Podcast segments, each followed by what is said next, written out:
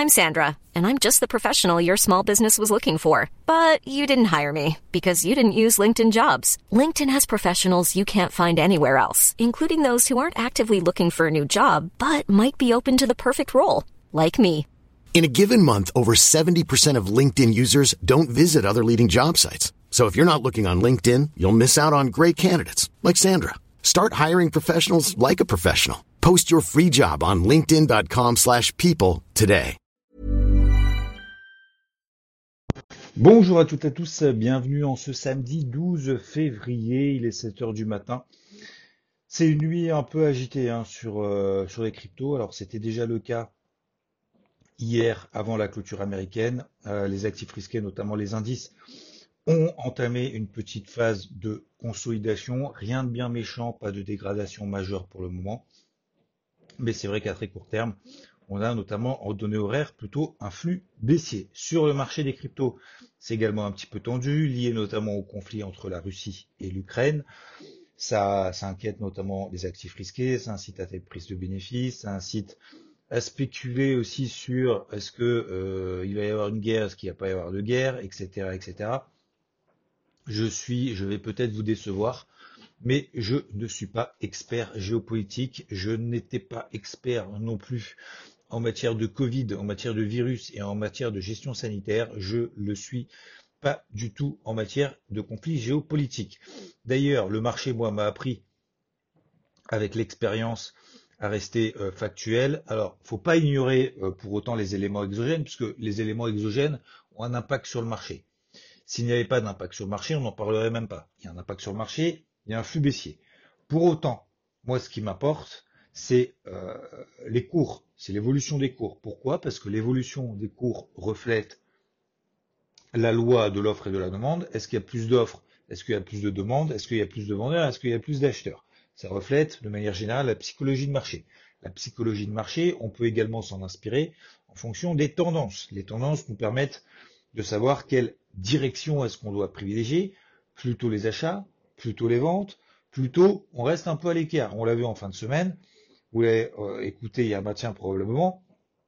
Les civeuses, c'est quoi? C'est que on n'en sait rien. Il y a des de l'émotivité positive, de l'émotivité négative. Il n'y a pas de catalyseur permettant de justifier le ralliement des records historiques. Il n'y a pas de catalyseur permettant de justifier que tout va s'effondrer que ce soit d'un point de vue de contexte macroéconomique avec l'inflation, la remontée des taux, les banques centrales qui vont raffermir la politique monétaire, la croissance, etc., et les publications d'entreprises, je pense qu'il n'y a pas matière pour le moment à dire ou faire n'importe quoi. Euh, on a des zones techniques. Ces zones techniques, elles nous servent à quoi? Elles nous permettent de repérer en fait la mémoire des investisseurs. Il y a deux semaines, vous vous souvenez, je ne sais pas si vous vous souvenez, mais le problème c'est qu'on oublie rapidement, trop rapidement il y a deux semaines, lorsque tout était baissier parce que euh, sur les marchés traditionnels, je parle, tout, euh, tout devait s'effondrer parce que la Fed va relever ses taux, parce que la BCE va relever ses taux, parce que il y a de l'inflation, que c'est horrible, parce que bah, les publications d'entreprise, ok, super, elles sont super bien depuis, sur le trimestre dernier, mais peu importe, ce qui compte, c'est l'avenir, etc., etc. C'était la même chose sur le Covid le Covid, c'était pareil, on a eu le début du Covid, on ne pouvait pas négliger qu'effectivement on avait eu un flux baissier, que les banques centrales devaient euh, euh, injecter, injecter, etc., qu'il allait y avoir des restrictions, que la compagnie aérienne, ça allait être euh, galère pendant des mois, voire même des années, etc., etc. On ne pouvait pas l'ignorer. Mais on ne pouvait pas ignorer non plus la réaction du marché derrière. On ne pouvait pas ignorer le fait que bah, derrière, il y a eu un fossé qui s'est mis en place, parce qu'on a eu les banques centrales. Peu importe, le but, c'est pas de juger, c'est bien, c'est pas bien. Le but, c'est simplement d'être, d'avoir cette humilité, de reconnaître que bah, finalement, et je reviens sur s'il y a deux semaines, ces grosses zones clés qu'on avait sur les marchés traditionnels, et eh ben finalement, ce sont des supports dans des tendances haussières hebdomadaires. Donc, est-ce que c'est plus intéressant d'essayer d'acheter des supports, des replis donc sur euh, dans des tendances de fond haussières, ou est-ce que c'est plus intéressant d'essayer d'attraper le point haut d'une tendance haussière qui dure depuis des années? Voilà, ça c'est une question à se poser. Après, si effectivement vous êtes partisan du Je trade en fonction de ce que moi je pense, de mon anticipation géopolitique, de mon anticipation macroéconomique, de mon anticipation de euh, d'effondrement euh, du système banquier mondial. Et ben dans ces cas-là, oui, je comprends. Si vous avez des éléments techniques négatifs qui vous incitent à privilégier les ventes maintenant parce que on est dans des tendances baissières. D'ailleurs, euh, sur beaucoup de cryptos, on est toujours dans les tendances baissières daily. Globalement, on est dans des tendances neutres. Je reviens un petit peu sur le marché des cryptos parce que c'est un peu ce qui nous intéresse, mais souvenez-vous, donc il y a deux semaines, simplement pour dire que ces grosses zones techniques, 33 007 sur le dos, 15 000 sur le DAX, 4280 sur le SP500, etc., ont toutes provoqué des, des, réactions absolument incroyables. Incroyables parce que quelques jours avant, on disait c'était le début de la fin. Mais le marché, finalement, nous rappelle aussi à l'ordre que ce soit positivement ou que ce soit négativement. Et d'ailleurs, donc pour revenir sur le marché des cryptos, de manière négative, il nous rappelle que on est dans des tendances de fond, donc weekly, hein, haussière. Ok, ça n'a pas changé. Euh, il y a deux semaines, même quand on était au trou, que le Bitcoin, on était à 33 000, il devait aller à 25, euh, les tendances long terme étaient toujours haussières. Donc c'est pas maintenant qu'il vient de, prendre 40%, et c'est pas maintenant que l'Ethereum a pris euh, depuis ses plus bas à peu près la même dynamique. Euh, L'Ethereum depuis les plus bas, il a pris euh, combien? 50%, etc., etc. Certaines cryptos ont fait x2 depuis les plus bas. C'est pas maintenant qu'on va passer baissier. Bon, donc ça c'est tendance long terme. La tendance daily, elle est matérialisée notamment par la MM20. Je travaille surtout avec cette MM20 daily. On est passé au-dessus. La MM20 n'est plus baissière, elle est neutre. On est passé au-dessus de la MM20 daily. Par contre, qu'est-ce qu'on a au-dessus de la tête? On a une MM50. Et on va pas passer, comme je l'expliquais d'ailleurs euh, sur le marché des cryptos dans la dernière vidéo sur la chaîne YouTube Interactive Trading euh, que j'anime euh, justement sur les cryptos, c'était jeudi soir. Une tendance passe pas de baissière à haussière. Une tendance n'est pas soit baissière, soit haussière. Elle peut être neutre. Et bien là, on est dans une tendance neutre. On est passé de baissier sous la MM20 DI à neutre parce qu'on a cassé la MM20 daily, qu'on est passé au-dessus des fameux 40 000 dollars sur le Bitcoin, au-dessus des 2800 dollars sur Ethereum, etc. Mais comme je l'explique et je le réexplique encore aujourd'hui, péter les 40 000 dollars parce que j'ai vu la même chose et d'ailleurs, je l'avais dit sur les réseaux sociaux. Vous allez voir que on a pété par le bas les 40 000 dollars, ils vont tous viser 25 000.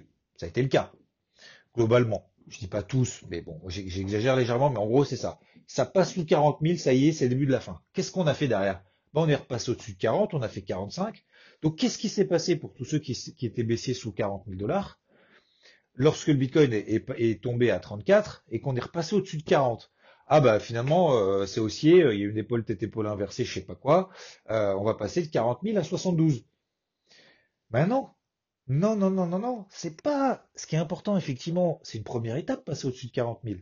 Mais ce qui est important, c'est de construire des plus bas de plus en plus haut. Tant qu'on n'aura pas des plus bas de plus en plus haut, on n'aura pas de tendance haussière, on aura éventuellement une tendance neutre comme c'est le cas actuellement. On aura éventuellement une tendance baissière si on a des plus hauts de plus en plus bas. Et d'ailleurs, sur le Bitcoin, on l'avait évoqué ensemble, j'avais parlé fin novembre, début décembre. C'est pas début novembre, c'est fin novembre, début décembre.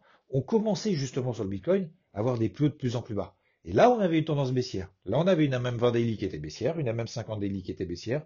Tous les cours étaient en dessous et on continuait à faire des plus hauts de plus en plus bas et des plus bas de plus en plus bas, caractérisant donc une tendance baissière. Aujourd'hui, passer au-dessus de 40 000 dollars, c'est une première étape, mais c'est pas ça qui fera que le Bitcoin va construire sa hausse pour rallier les plus hauts historiques. Le Bitcoin ne va pas passer, c'est pas genre je casse une résistance et euh, forcément, euh, si c'était si évident que ça, messieurs dames, je veux dire, euh, tout le monde serait riche. Oh, on manque à ce niveau, ben on va là. Bah, non, c'est pas comme ça. Entre, les deux, il y a quand même euh, le marché réagit, le marché respire, le marché vit. C'est pas euh, euh, je gagne la Coupe du Monde. Enfin, je je, sais pas quel, quel exemple prendre avec les Jeux Olympiques actuellement, mais c'est comme si je gagnais une course, je sais pas, de short track aux Jeux Olympiques. Bon bah je gagne une course, ça y est, c'est fini, j'arrête là, terminé. Bah non. Entre les deux, il y a euh, les demi-finales, les quarts de finale, la finale, et quand bien même tu gagnes la finale, il va se passer encore des éléments, etc. Et tu vas respirer entre les deux. Il, va, il va y avoir des périodes difficiles, il va y avoir des périodes faciles, il va y avoir des périodes de gloire où on va atteindre des objectifs, il y a des périodes de merde où on va rater la course complètement, on va se prendre des stop-loss. Donc c'est comme ça, c'est la loi du marché. Donc ce que je voulais vous dire ce matin, c'est que déjà, premièrement, on ne peut pas spéculer sur euh, le conflit ou pas si on n'est pas spécialiste géopolitique, et l'histoire m'a appris l'expérience preuve il y a deux semaines, de ne prendre en considération que la réaction des marchés, parce que c'est la réaction des marchés qui m'importe. C'est pas de déterminer, de savoir si je vais mettre de l'argent, si je vais retirer de l'argent du marché, en fonction d'un journaliste qui va parler sur une chaîne télé, de savoir si le conflit euh, ça va être très très grave ou ça va être pas grave du tout parce que c'est impossible, parce que du coup ils vont trouver un accord, machin, dans le week-end. Je n'en sais rien. Je n'en sais, je vais pas dire pas plus que vous, vous en savez, vous en savez très, et vous avez probablement un avis là-dessus. Mais le but c'est pas de connaître mon avis. Le but c'est de dire, ok, le marché nous montre que on est en tendance neutre, ok, on a échoué sur la même 50, on le sait. On sait que ça va être compliqué parce qu'il n'y a pas de catalyseur permettant de justifier un retour sur les records historiques. Ok. Maintenant, la question, c'est qu'est-ce qu'on fait? Donc, pour le moment, pour moi, je pars du principe que les zones clés ont une mémoire. Je prends en compte le conflit. Donc, c'est-à-dire que je réduis mes tailles de position lorsque je prends des décisions sur le marché. Je limite mon exposition à forcerie en étant, entre guillemets, prudent. Ça veut rien dire prudent. Prudent, ça veut dire quoi? Ça veut dire on, passe pas de trade, ça veut dire on sort tout, ça veut dire qu'on se met tout ce cash, ça veut dire qu'on on, trade avec 1% de son capital. Qu'est-ce que ça veut dire prudent? Prudent, ça veut dire ça pour moi, c'est je réduis les tailles de mes positions, je limite mon exposition, c'est-à-dire je vais pas me charger la bulle parce que euh, on a perdu 10% en ce moment, parce que je me fie au graphique. Et je vais, troisièmement, c'est que je vais me fier au graphique. Je vais pas spéculer positivement, négativement, je n'en sais rien sur l'issue de ce conflit. Donc, je prends en considération, oui, mais je n'agis euh, pas, je, ne vais pas agir en fonction des news qu'il y aura sur la Russie-Ukraine. Non. Mais je vais prendre en compte, oui. Donc, prudence, ça veut dire quoi? Ça veut dire que concrètement, là, le marché est en mode neutre.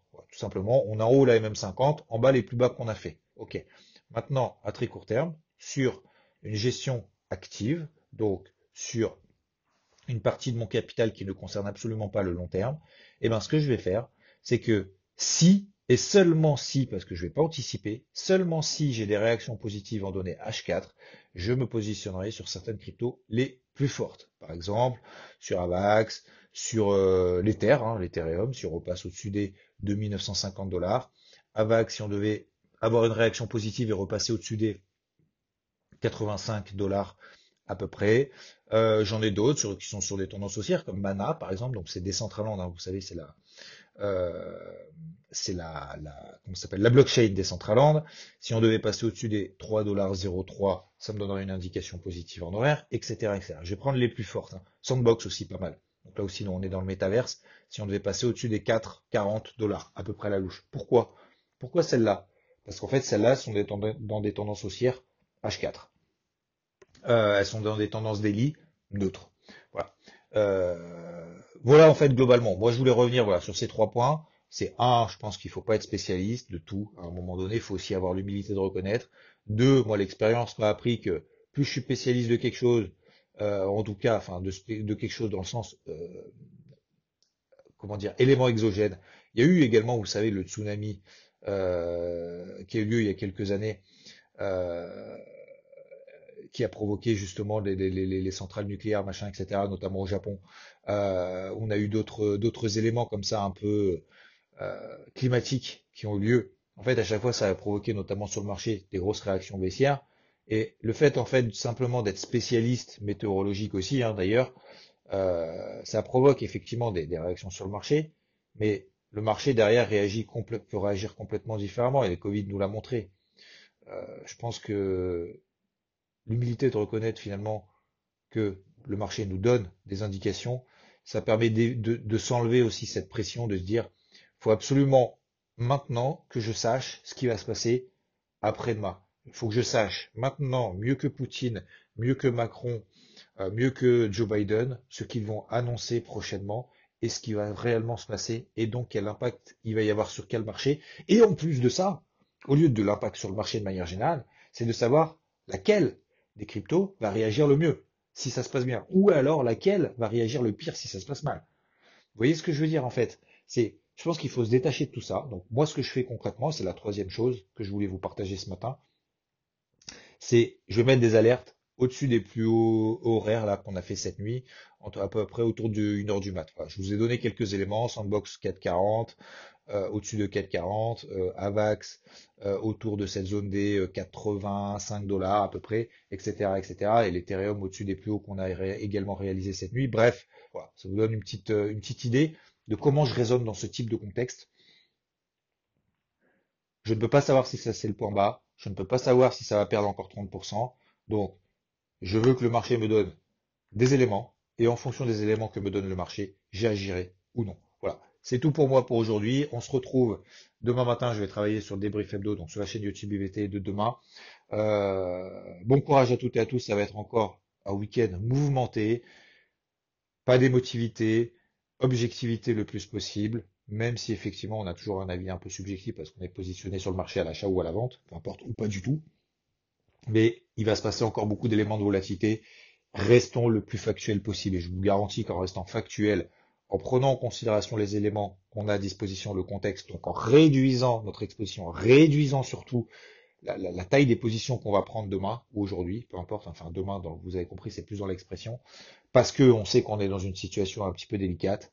Bah, je pense que c'est le meilleur moyen, un, de garder la main sur son trading, donc de rester objectif, et deux, d'éviter de se mettre en danger si jamais il se passe malheureusement quelque chose de grave dans le week-end ou plus tard dans la semaine. Merci de votre écoute. Très bon samedi à toutes et à tous et je vous dis à plus. Ciao. Normally, being a little extra might be a bit much, but not when it comes to healthcare. That's why United Healthcare's Health Protector Guard fixed indemnity insurance plans, underwritten by Golden Rule Insurance Company, supplement your primary plan so you manage out of pocket costs. Learn more at uh1.com.